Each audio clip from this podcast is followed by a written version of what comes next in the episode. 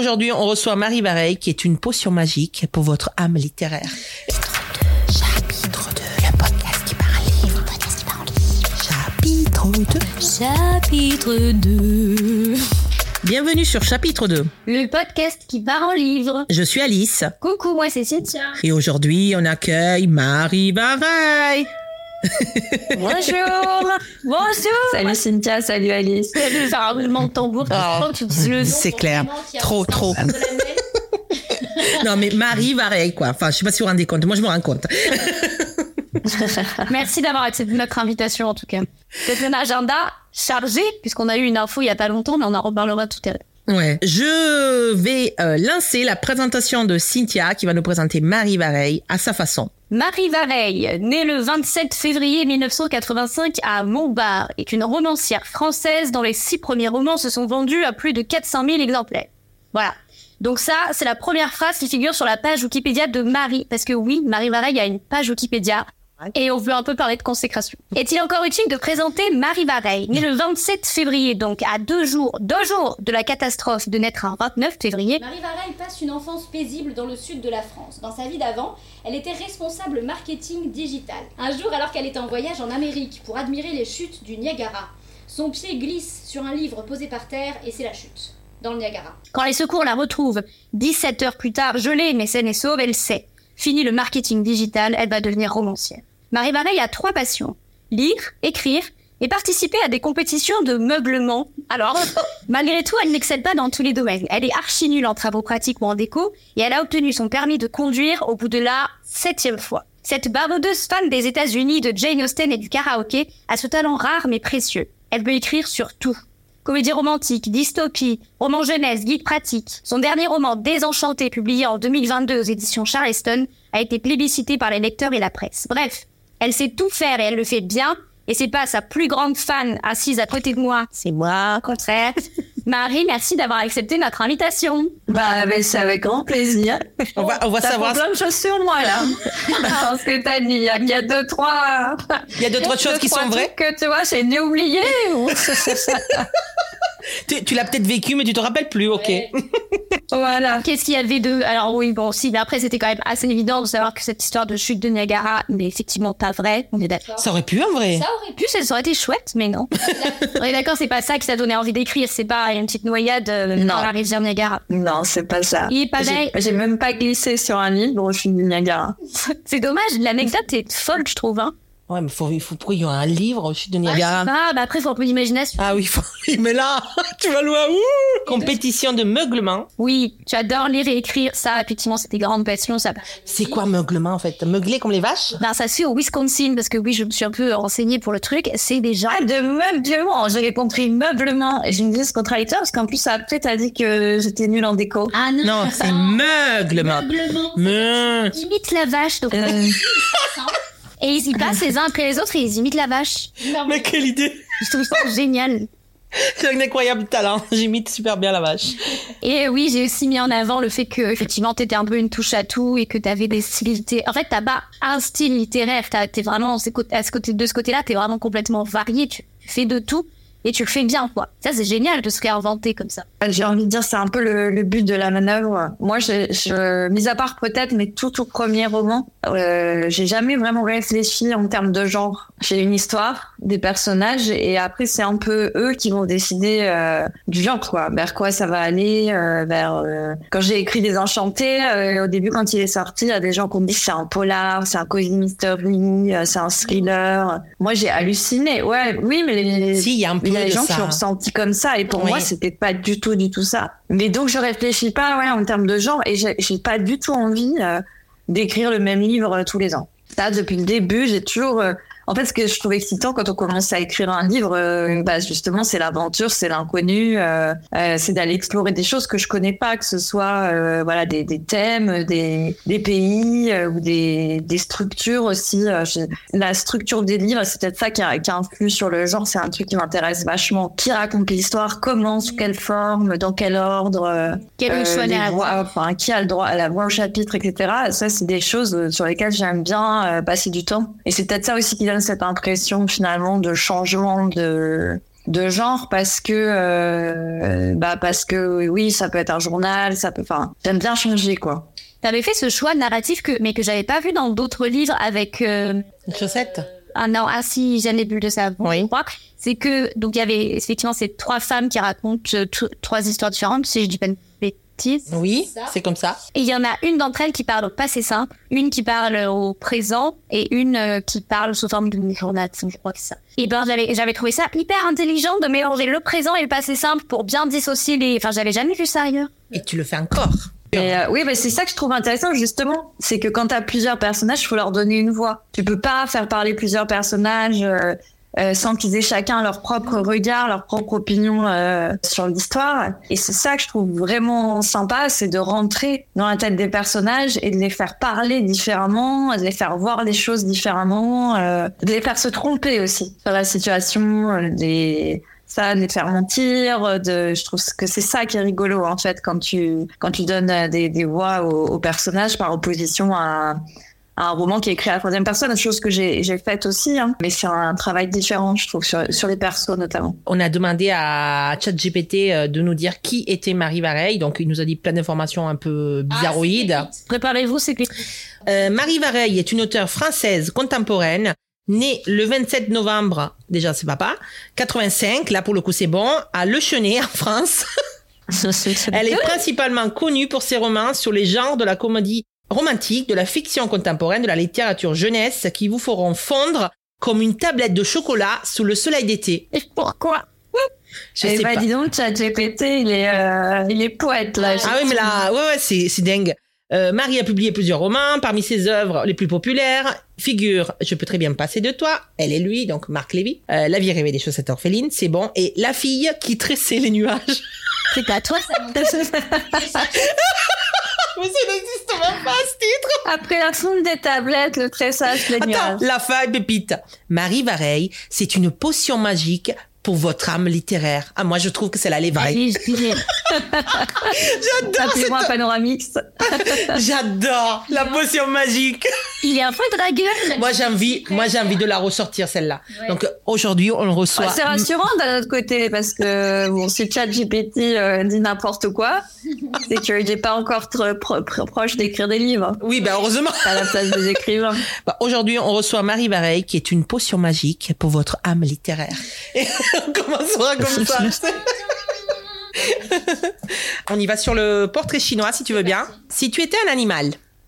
Un chat, Ah oui. Le côté un peu euh, posé, indépendant. indépendant, un peu solitaire, euh, ouais.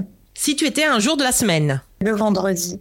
Ah ouais. De Ouais, ouais. Vendredi, euh, avant le week-end en fait. Semaine finie quoi. Ouais, parce que c'est le meilleur mouvement, c'est euh, Ouais. c'est l'excitation à l'idée du week-end, mais quand t'es pas encore dedans. quoi. Oui, c'est parfait. Tout est encore possible. La spectative quoi. C'est vrai, le juste Ouais. avant. Alors celle-là, je connais la réponse, je pense. Si tu étais un dessert, C'est marrant, tu te laisses la réponse, tu penses à quoi? Le tiramisu. Ah oui, j'adore le tiramisu. Le problème, c'est que j'adore beaucoup de desserts. je pourrais être un tiramisu, je pourrais être une crème beurre sucre, je pourrais être un bonbon au chocolat, une tarte aux framboises. C'est une question piège, ça. Ah, t'en as trop en fait. T'es un café gourmand, t'es un café gourmand. Ouais. Voilà, ouais, ouais, voilà. Ah, c'est génial, ça, ouais, ouais, Bonne ouais. idée. Bonne réponse. Mais en plus, c'est ce que je prends tout le temps. Euh, Je suis très fière de ma réponse. C'est vrai que Ouais. tu prends des cafés gourmands Oui. Moi, ça m'énerve parce qu'en fait, c'est ah bah beaucoup voilà, ça. Les desserts sont trop petits pour moi. Non, mais au moins, tu peux goûter tout. Ouais, mais quand même. Tu vois, t'as pas le choix. C'est un choix qui n'est pas un choix. On dit que la taille compte, euh, la taille compte pas. Ça dépend. Ça dépend de quoi. Ça dépend. Si tu étais un instrument de musique, Euh, le piano. tu joues du piano? J'en ai fait, euh, j'en ai fait très longtemps. Mais alors, j'ai aucun talent. Et euh, j'en ai fait, je pense, du CP à la terminale. Et Voilà. maintenant, j'en joue plus du tout.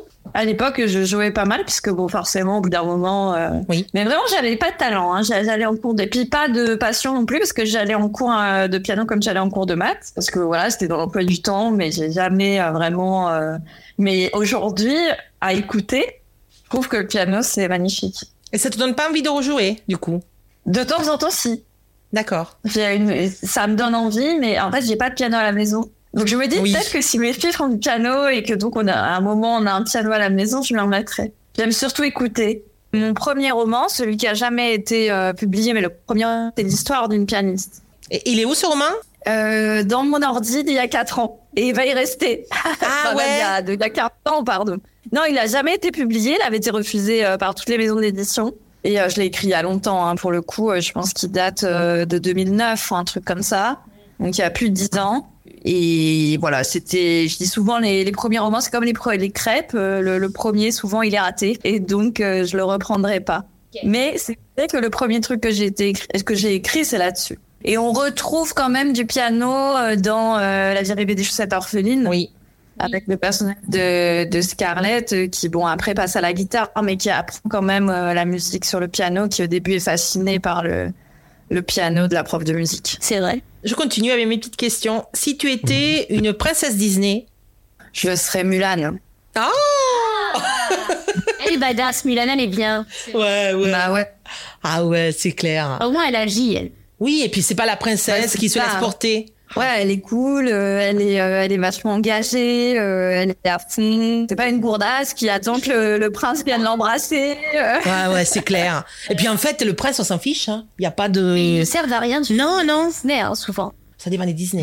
Bah oui, mais les tout premiers, ils servent à rien. Ils, sont, ils arrivent à la fin avec la mèche, là, comme ça. Ils récoltent tous les honneurs. Ouais, c'est vrai. J'ai regardé il y a pas longtemps Non, mais Blanche-Neige avec euh, mon petit garçon. Et ben, il y a deux, trois fois, j'avais quand même le point qui me démangeait de me dire, on va, on va mettre sur pause parce que c'est pas possible, en fait, cette scène.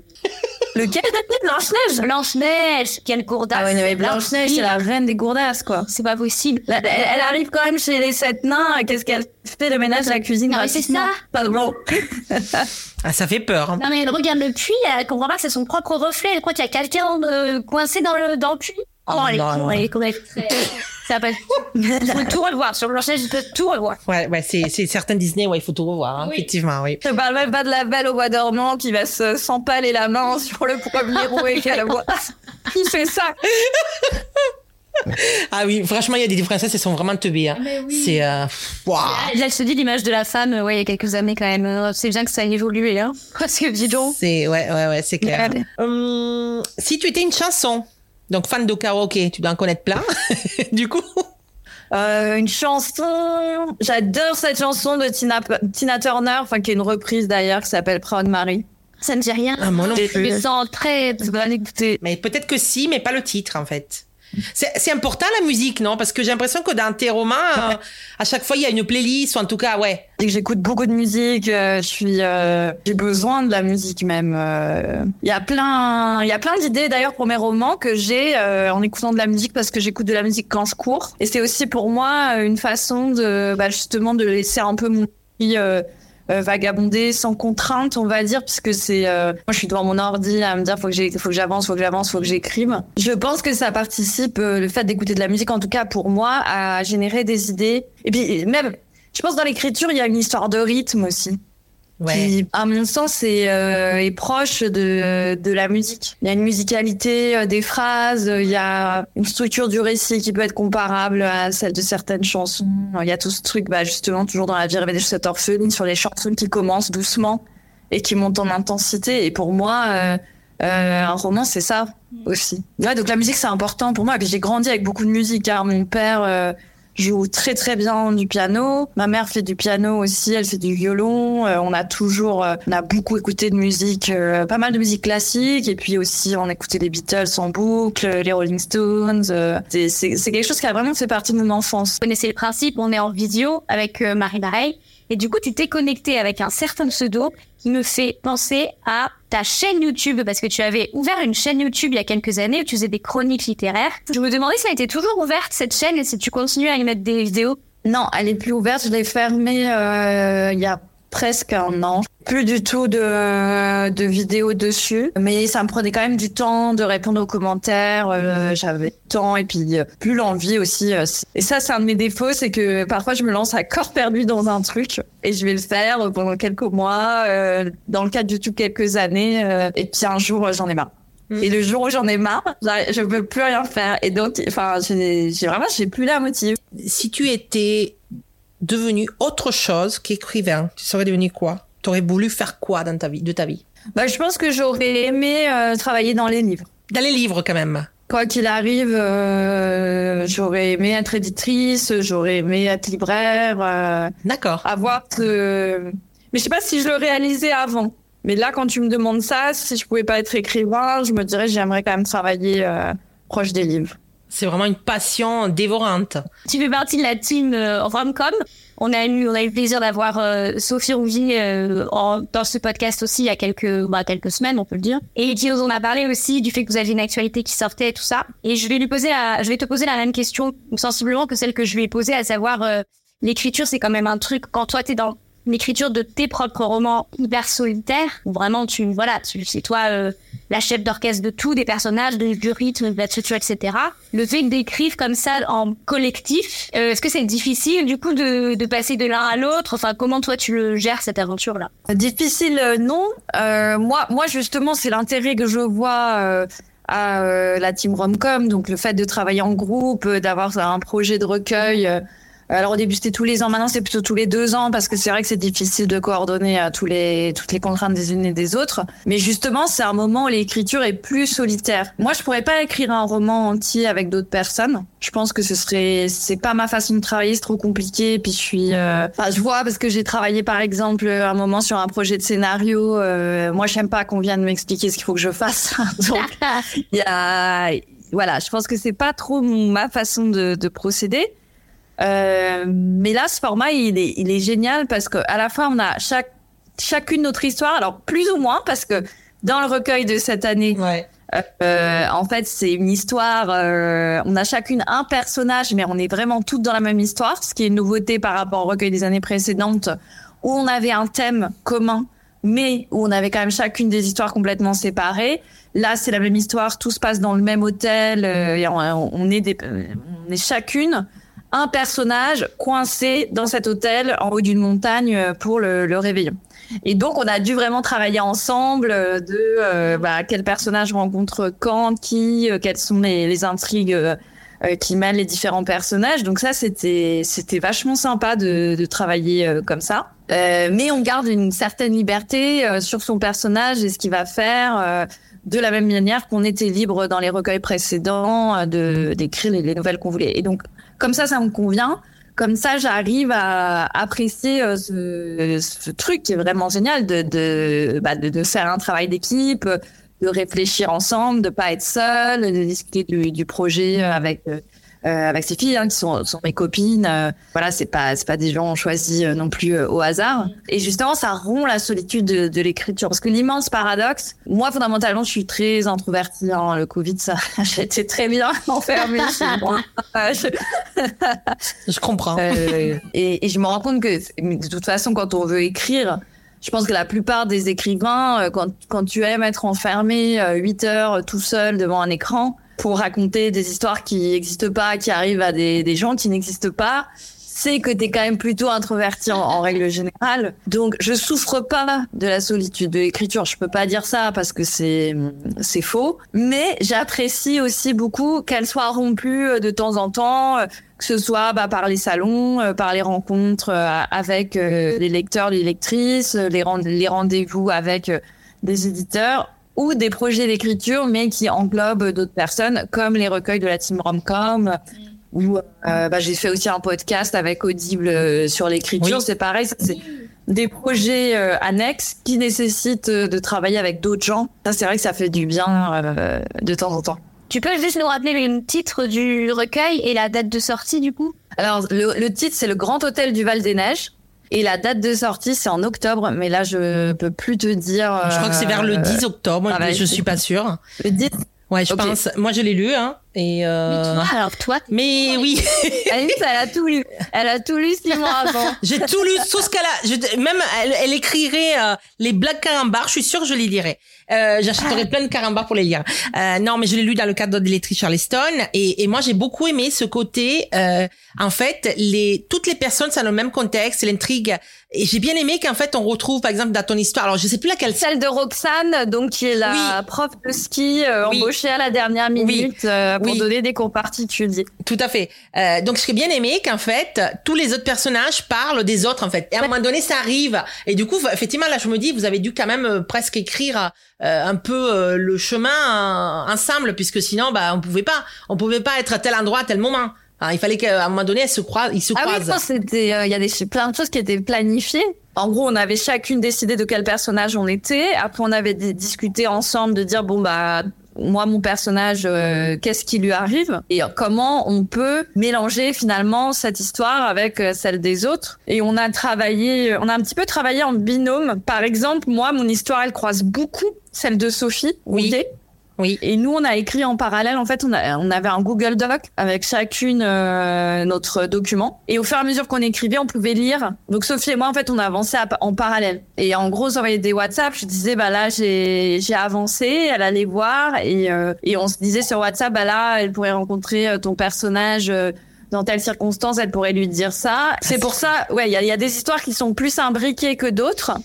Ah bah tu vois, d'en apprendre un peu plus sur les coulisses, moi ça me donne encore plus envie de... Ah, il est bien. Moi, j'ai adoré. Hein. Mais je les ai tous aimés. Mais alors, j'aime plus quand il y a un lien. Il y avait eu euh, le Orgueil et préjugé avec, euh, enfin, le livre Orgueil et préjugé qui avait bougé, enfin, qui avait changé de propriétaire, tout ça. Effectivement, c'est déjà un petit fil rouge. Mais ici, j'aime beaucoup parce qu'en fait, on dirait que c'est la même histoire, euh, enfin, que vous avez écrit euh, tout en même temps. Et l'idée, euh, c'était que bah, ce soit pas un recueil de nouvelles, finalement, ce soit un roman, mais écrit à six mains. Plus. Et moi aussi j'étais en train de calculer, je me suis dit alors... Ah oui, pardon. Sim- Non, Douze. excuse-moi, je sais pas quand Est-ce qu'il y en a Est-ce qu'il y a ces... Est-ce qu'il y a ces... Désolée. Mais elle Ah avait oui. dit tout à l'heure qu'elle aimait pas les maths. hein. Quel boulet, quel boulet. Mais en plus, je vois, je vois sur l'écran Alice euh, qui a l'air un peu interloquée. Ouais, non, non, je suis un boulet. Non, mais t'es pas très matheuse. Et un petit silence. Ouais. euh, Elle sait pas compter jusqu'à 10 ou pas? C'est pas grave. Elle a pas besoin de savoir compter. Elle écrit déjà.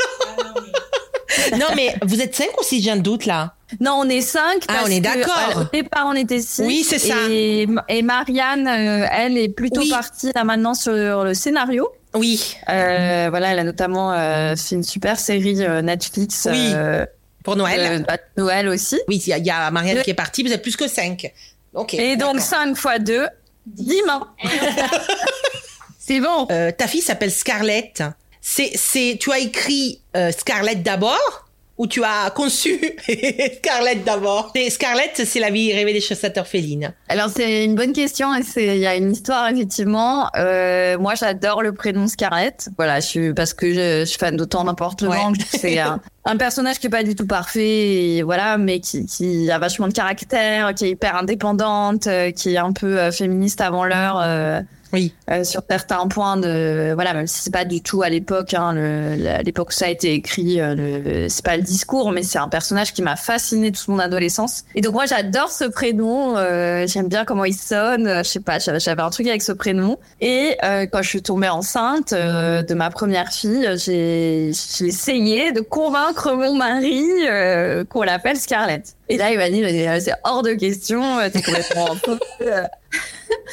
Tout le monde va penser euh, que tu fais l'appeler Scarlett à cause de Scarlett Johansson, ça n'a aucun sens. Ah oui, non. c'est vrai. Ouais, ça aurait pu. Ouais. J'ai senti que vraiment il y avait un, ouais, il y avait un blocage quoi. Je me suis dit bon bah, j'aurai jamais d'enfant qui qui s'appellera Scarlett, euh, donc je, il y a quelque chose que je peux avoir qui s'appelle Scarlett, je vais créer un personnage qui s'appelle Scarlett. Et donc, La vie rêvée de cette orpheline que j'ai écrit euh, juste après la naissance de ma première fille, qui donc s'appelle Manon, que c'est la deuxième qui s'appelle Scarlett, euh, j'ai créé ce personnage de Scarlett. Comme quoi j'ai de la suite dans les idées. Et mon mari a lu ce livre. Et mon mari. Ah, Et quand il a eu terminé de lire La vie rêvée des chaussettes orphelines, euh, je sais plus ce qu'il a dit. Il me l'a pas dit ok, mais il m'a dit ah. euh, Oh, c'est vrai que Scarlett, c'est pas mal. euh. Bah, en fait, il avait été attaché au personnage. Et là, j'ai rien dit. Ok. Ne disons rien. Attends. Et donc, je suis retombée enceinte. euh, D'une fille, du pas coup. très longtemps après. Et d'une fille. Voilà, d'une Ouais. petite fille. Et en fait, c'est marrant parce qu'on n'a jamais discuté du prénom de la deuxième. Très, enfin, vraiment, euh, euh, comparé à la première, où on Ouais. regardait des listes et tout. euh, Moi, j'ai rien dit. À un moment, euh, je sais même plus exactement quand euh, j'attendais qu'il me dise que c'était ok, parce que je savais qu'il allait me dire que c'était ok. Ah, j'adore. évidemment, il était ok. J'adore cette histoire. En plus, je me suis toujours posé cette question. Depuis que tu as eu Scarlett, j'arrête pas de me dire, mais mais pourquoi l'appelait comme son roman? La question qui va avec? Et du coup, Alice, c'était en, en fonction à moi? Bien sûr Bien sûr, Alice Bien sûr, dit. Est-ce que vous pouvez faire un, un rapide historique de votre relation à toutes les deux? On sait pas. On sait pas. Tu vois Ça fait bizarre, hein, cette question. Je saurais pas te dire de quand ça date, mais on a commencé à parler sur Instagram, on s'est vu à des événements Charleston. euh, En fait, moi, j'adore Marie depuis toujours, mais elle le sait pas. Enfin, elle le sait maintenant, mais elle le savait pas. Euh, en fait, je pense que euh, j'ai tout lu de Marie. Euh, mais genre, ce que je disais tout à l'heure, c'est est vrai. hein, j'ai vraiment tout lu, même les petites nouvelles qu'elle met de temps en temps sur son site internet, tout ça, sauf celui qu'elle a dans son ordinateur. Mais peut-être qu'un jour, je le lirai. Après, j'ai euh, commencé à lancer un site, un- enfin un blog, euh, Insta et tout ça. Et rapidement, bah du coup, effectivement, j'ai lu euh, La vie rêvée. C'était hyper accessible. Et la première fois que je l'ai vu, c'était à, à la Garden Party Charleston, et j'avais amené genre tous les livres d'elle. La Et il y a genre, il y a mes, non, non, c'était mon mari, la charlette, qui portait. Et, le pauvre. c'était le porteur attitré. Et genre, en fait, je suis, il y avait une queue monstre. Et quand les gens vont- m'ont vu arriver mes livres, ils ont dit, oh là là. Ouais. Mais un actu, alors, qui est, qui est pas mal riche parce que t'as plusieurs euh, choses qui arrivent. On en, on en parlait tout à l'heure. Il y a la- le recueil avec, euh, Voilà, octobre. nous intéresse aussi ton, ton onzième Un roman. En mars 2024. On va essayer d'avoir des infos sur ce roman. Ce que tu peux nous dire sur ce roman, est-ce que, est-ce que euh, déjà tu l'as fini, ok, Non, mais Alice, toi qui es en train de le lire, t'as qu'à me dire, euh, est-ce que tu trouves que ça mais du ressemble? coup ça n'a rien à voir. Moi je trouve, C'est vrai? Oui. Déjà- Je trouve qu'au début je me disais, enfin même je me disais, mais euh, est-ce que c'est Marie qui l'a écrit? Pas parce que je reconnais pas ta patte, mais parce que dès le début, j'ai genre dès les deux premières pages, je me suis dit mais où est-ce qu'elle va aller? Enfin j'arrive pas, à- tu vois ce que je veux dire? Mais un peu comme les- la vie rêvée, parce qu'en fait, on comprend pas tout, et puis on le comprend à la fin, on se dit, wow, elle nous a eu depuis le début. Ah ouais. Alors, est-ce que c'est comme ça? Je pense pas, là. Je pense qu'il y a des choses qui commencent déjà à me... Je suis qu'à 30%. Hein. Euh, je pense qu'il y a des choses qui... J'ai j'ai des idées. Mais par contre, le, la, la, le choix narratif et la construction, je trouve qu'elle est, oui, qu'elle est dingue. Ça se passe où? Ça se passe, euh, bah, il y a plusieurs personnages, donc il y a une partie qui se passe euh, en région parisienne et une partie qui se passe euh, en Bourgogne. Donc en France, ok. Oui, ça se passe en France. Tu as déjà le titre ou pas? T'as déjà réfléchi au titre? Elle a un titre, mais ça va peut-être pas être Normalement, oui. Oui. Euh, mais ce qui n'était pas du tout le titre que j'avais euh, à l'origine. L'avantage justement d'avoir plusieurs parties. Donc dans, dans cette partie-là, il y a, il y a trois voix différentes. Il y a une voix dans le passé, une voix dans le présent et euh, une voix euh, chez qui, qui sont des séances en fait de, de psy. Mais pour moi, j'espère que l'impression qui restera quand les gens auront terminé le roman, Oui. c'est une impression qui est positive. C'est une- c'est quelque chose de lumineux. Est-ce que tu stresses de comment les gens vont accueillir ton roman du coup? Je suis littéralement terrorisée. Mais pourtant, t'as déjà eu des, des Voilà. lectures Non, t'as déjà eu des gens qui t'ont lu, non? Bah, j'ai mes proches, quoi. En gros, là, les gens qui l'ont lu, en comptant euh, mes éditrices, euh, ma famille, il y en a 10. Les peuvent. retours sont bons du coup. Oui, mais c'est des gens, si tu veux, euh, c'est des gens qui m'aiment. c'est- Ils sont obligés. des gens qui, euh, c'est c'est pas des gens qui ont l'objectivité euh, d'un lecteur qui va tomber dessus en librairie et euh, qui va se dire ah tiens je vais lire ça quoi. J'ai de plus en plus peur. J'ai l'impression qu'à chaque fois que je sors un livre j'ai plus même encore Mais plus parce peur que que la fois. Tu vas plus loin, tu prends plus de risques, c'est pour ça. Ça semble aussi plus de monde, et t'as toujours un peu plus de monde qui te suit et que t'as pas envie de décevoir, j'imagine. effectivement, comme dit Alice, euh, je prends des risques qui, où je, je sais pas si, je pense pas que, que mon lectorat, il s'attend à ce roman-là.